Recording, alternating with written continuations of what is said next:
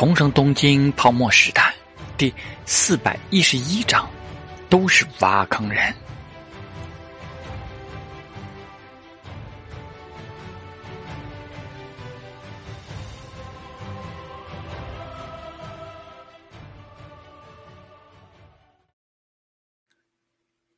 桥本太郎居然需要通过陶之命这边来来尝试看看能不能联系到陶家。进而婉转点到对欧米财团目的的疑问，这透露出了海量的信息。首先，里库路特事件不是米国官方的诉求，正式渠道肯定沟通过了。竹上榻上台以来，斡旋制裁、推进改革，像是放松对企业资金投资债券市场限制，还有消费税这些，对外资进来都是有利的。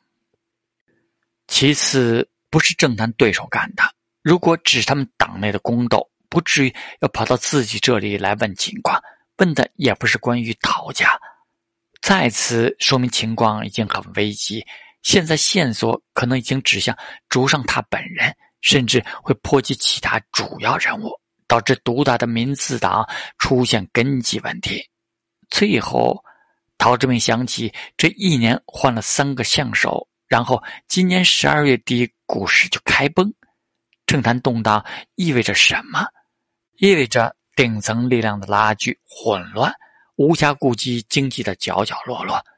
手上已经持有霓虹经济新闻四点五八的股份，又通过三友投资银行和次元文化等多方持有了东京电视台总计二十九点八的股份的陶之明，在过去一年里都没有等到。陶亚人所说的真正对霓虹经济新闻社的下口，现在很多事情都串在了一起。桥本太郎和细山英太郎走后，陶之明一直坐在这边的茶室里，改名为陶一方的溪水坐在他的旁边，默默的为他沏着茶水，让他思考。庭院中也有微露，时不时敲打一下。陶之明现在不确定的是。这个节奏还是不是自己记忆中的节奏？从八六年的二月底到现在，马上就三年了。大事件的发生一直没有偏离自己的记忆，但现在的自己又实打实的成为了一个切入到了不少大事的人。至少东京台长临海副都心的计划是泡沫破灭之后才开始的，原本的东京也没有一个最上极乐厅。现在，就连记忆中同样是泡沫破灭后才开始兴建的六本木新城也开工了。陶志明只要思索一下因自己而产生的资金流向的规模，就不由得深思。这些事又只能由他独自深思。好在一年多前，从十月底到米国与哈萨尔王子敲定了那个大计划之后。陶之明这一年来都再没有铺开新的想法，只是全力落实着当时的布局。这次在京都跨年回来后，木下秀峰就问他资金链的问题。去年一年糟的事也传出去了。花旗银行的杰米迪蒙问的其实是他有没有想法与花旗银行一起收购哥伦比亚影业。这一点陶之明没有明说。印象里。索尼是今年买下了哥伦比亚影业的，而且一亏损就是十年多。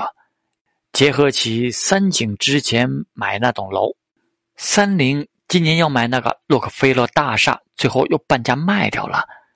记忆中泡沫时代里的霓虹人疯狂的海外资产配置，结合今天桥本太郎造访，让他多了一些明悟。就算钱里钱多烧得慌。凭什么一家那么多去买米国的资产？不是不能买，毕竟现在红苏艰难，米国眼看就要唯我独尊。长久以来看，当然是赚的。问题是，凭什么在当下溢价那么多？普通老百姓还可能冲动消费，有顶尖财务团队的大财团，至于那么慷慨吗？所以他才试探了一下，而桥本太郎的反应证实了他的想法。这就是霓虹这边上的一份供了。陶之命虽然已经没有再把记忆中十二月二十九日霓虹股市开崩当做准确的收割时间点了，但现在看来，得把策略再做得保守一点不管是提前还是压后，总归得稳妥一些。另外，该从即刻开始考虑怎么套现了。他想想，就开始打电话。陶一方默默听着，知道现在是很特别的时候，呼吸和动作都很轻。听到他挂到了一个电话，陶一方就轻声说道：“我去告诉店长，派人过来收拾，准备料理。”陶志明点了点头，继续给第一名和渡边喜太郎打了电话，约见面的时间。随后，他又开始联系到了香岛的哈萨尔王子。布拉沃，这么晚了，我在玩呢。陶志明听到电话里的女人的哼哼声，无语的说道：“那你就先不要接呀，到现在这样更带劲儿。”他其实有点想知道那女人是谁，不过估计回头问赵元熙也能问到。阿塞尔怪笑了几下，就先挂掉了电话。经过一年的厮混，两人关系今非昔比，所以等一会儿他再打回来之后，陶志明就调侃道。你得加大锻炼的力度啦！你知道什么？刚才就已经开始很久了。哈萨尔不服气的回怼，然后问道：“有什么事不能等到我后天到了东京再说吗？”陶志明一简言赅的说道：“为了配合你那边的需要，我才签订那些协议。但现在我要用钱的地方那么多，所以想让你帮着问一问。我想卖掉一些霓虹的资产。”不知道瓦利德王子有没有兴趣？霓虹的资产什么？不动产？阿塞尔直摇头。那他不会要的。瓦利德叔叔说，他投资策略是只买正站在困难边缘的大企业，对不动产是不会感兴趣的。陶志明就干脆的问道：“那王室呢？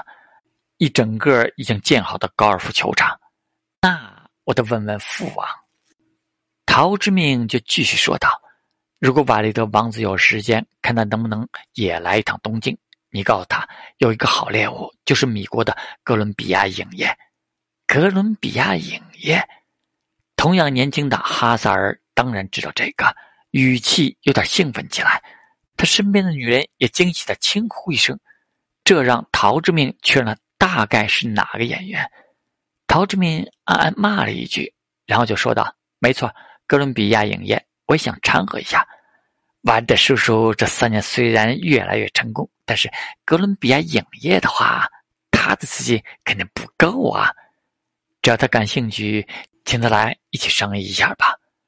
陶志明也是前年十二月去欧伊尔特的时候见到了阿尔瓦利德才对上号，那就是被誉为阿拉伯巴菲特的中东首富。这次虽然未来豪横的一批，还告福布斯说别人把他的排名排低了，不服气。但现在还只在欧伊尔特内部发展，现在拥有着欧伊尔特国内盈利情况最好的商业银行。想卖东西套现，也得有合适的对象。狗大户现在是合适的对象。虽然这瓦利德王子也很精明，但陶之命并寄希望于由他来买。让他出面从欧伊尔特其他王子手里找钱买些陶之命手里的资产，然后带着他一起向哥伦比亚影业伸手，也许他就很乐意了。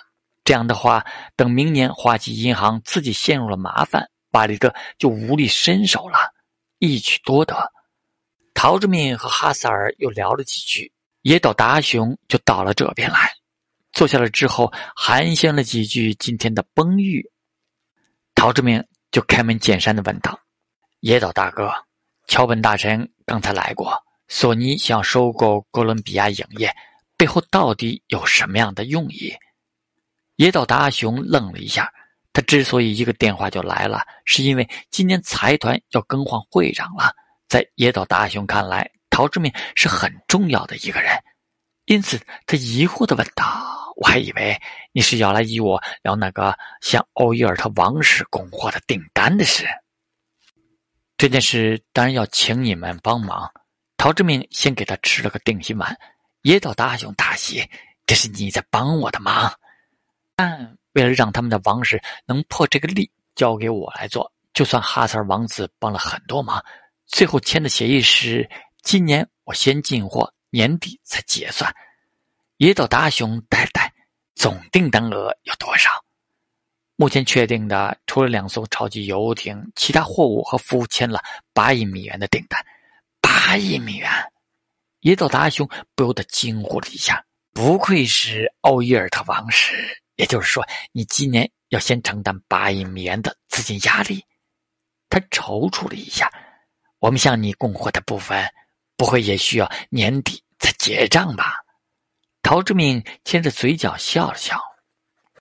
野岛大雄有点苦恼，不让你为难，陶志明这才给了他一个允诺，然后就叹了一口气。相比起欧伊尔特王子生意，其他一些产业我准备收缩了，回笼一部分资金。野岛达雄是人精，闻言目光一动，立刻就问：“你刚才说索尼收购哥伦比亚影业的事，乔本萨是不是和你聊起了什么？”你们都心知肚明，我就不藏着掖着了。”陶志明坦然说道，“复都新开发计划，我投入了很多钱。”你们财团都从中得利了，现在该是你们让我从中解脱一点回一部分资金的时候。而且，因为欧伊尔特王室的订单，还有咱们一起合作在香岛那边的那个半导体工厂和两边的研发中心，我的资金链已经开始紧张。要么三井银行能认我这份订单，给我一笔贷款；要么就帮我寻找一下买家。野岛达兄沉吟片刻，就问。你想卖什么？我必须收缩一点北海道那边我已经投下去不少了，成气候了。我联系了狄会长，关西那边的产业我联系了渡边喜太郎。东京这边我再玩舞厅已经没有必要了。温德让子我可以卖掉。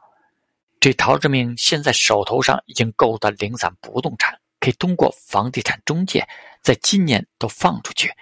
他说的这几个才是大头，关西那边的产业你都卖掉。野岛达兄一愣，上天君已经转移到那边重点发展了，你所有卖可以全卖，也可以合作。陶志明笑了笑，总而言之，我的精力都收缩回来一点今年就有八亿美元的订单，实在出乎我的意料之外。这值得我集中精力经营好这个未来的大客户。和王室的生意可以持续很久，确实如此。野岛达雄想了想，就问道：“东京这边，你只想卖 Wonder Dance，不仅仅是会社？”陶志明坦然的说道：“还包括那块地。”野岛大雄果然怦然心跳。那武田社长那边呢？他去年就跟我说放弃了。以如今霓虹的地价。武田孝之哪里还买得起那块地？尽管不大，只有三百多个平方，但经过台场临海副都心规划的公布，港区东京湾周边的地价已经到了一个怎样夸张的地步呢？银座五丁目的一块地现在即将出手了，现在一平米的价格已经报到了一亿元，差不多八十万美元一平米。武田孝之那块地虽然比不上银座那里的寸金寸土，但如果陶志明说想要出手，一样会有人抢着要。因此，现在就算野岛达雄这个财团大佬明知道霓虹不动产泡沫会崩，仍然得心动。只不过他们都预料不到霓虹本土的经济会崩的那么彻底而已。他们大概想着顶多下挫一两成、两三成吧。实际上，不动产这一块都跌去五六成。陶局，你这是不是已经在早做打算了？野岛大雄认真的问。对陶志明的厉害之处，现在野岛大雄等人已经不再怀疑了。当他有什么异常动作的时候，就不得不重视。陶志明苦笑道：“是啊，太早了。不信我的话，我今天就可以说给你听。”不动产这块，两到三年内还会继续涨的。我如果不是今天的资金压力太大，现在怎么肯出手？而且 Wonder Dance 肯定不会是我最优先出手的。按现在的价格，这将那里卖掉，我都能得到超过十五亿美元。还掉那块地抵押的贷款之后，还剩下四亿多美元，解决今年的资金周转问题，也就马马虎虎了。这就是陶之命去年又荣登福榜的富豪榜排名大大上升的原因。哪怕在他的要求下，福布斯统计他的财富已经只按前年所统计的不动产来计算了，但复读新计划一公布，陶志明的身价立刻飙到了超过三十亿美元的序列。看他在那里想来想去的样子，陶志明就干脆说道：“你们肯定是打着不动产价格下跌之后再买入的打算，所以不如就帮我先找找其他有实力的买家吧。”让他们买下来之后，将来你们将来你们再买入手也行，除非他还是继续经营舞厅。野岛达雄眼里贼光亮亮的，正好我的舞厅现在也很赚钱啊。陶志明笑呵地说：“舞厅现在拆起来方便啊，地面建筑的价格低，要是哪个人买到手了，比如第一名那种，吭哧吭哧地盖了个酒店起来，那价格就贵了去了。”陶志明其实也只是向他这边也渲染一下自己资金困难的印象，他主要的目的还是别的。所以索尼想收购哥伦比亚影业，我知道有想要推广录像带产业的原因。之前也已经买了哥伦比亚唱片公司，但桥本桑说，他们现在股价才二十一美元，为什么要出到二十七美元呢？溢价都接近百分之三十了。还要承担他们超过十五亿美元的债务，对一个处于亏损、债务缠身的上市公司来说，它现在的股价本身就已经是考虑到盈利预期的结果了。索尼入主哥伦比亚影业，凭什么这个消息一放就能预期它要涨百分之三十以上？只能涨百分之三十以上，索尼才算是赚的。如果。哥伦比亚影业现在经营良好，股价蒸蒸日上。你这么一价还有道理。对如今的哥伦比亚影业来说，如果别人承担债务，负溢价收购才是正常的。别人溢价百分之二十收购，已经算是豪气并购了。这一下子溢价接近百分之三十，只能说没问题才怪。野岛达雄管沉默了一下，然后说道。这是为了交换哥伦比亚影业现在的资本力量，帮助游说米国开放对霓虹半导体等行业的制裁。准备认下了？陶志明问了一句。财团现在资金很充裕，在等央行的特别贷款。陶志明恍然，得郑杰又回来了。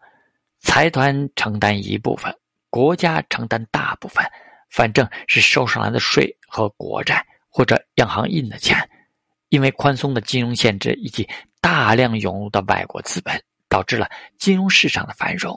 因此，老百姓的储蓄持续投到金融市场，造成了没印钱也大水漫灌的景象。三叶重复还没有上台，央行就是顶着不印钱还要加息，那就继续从民间抽水。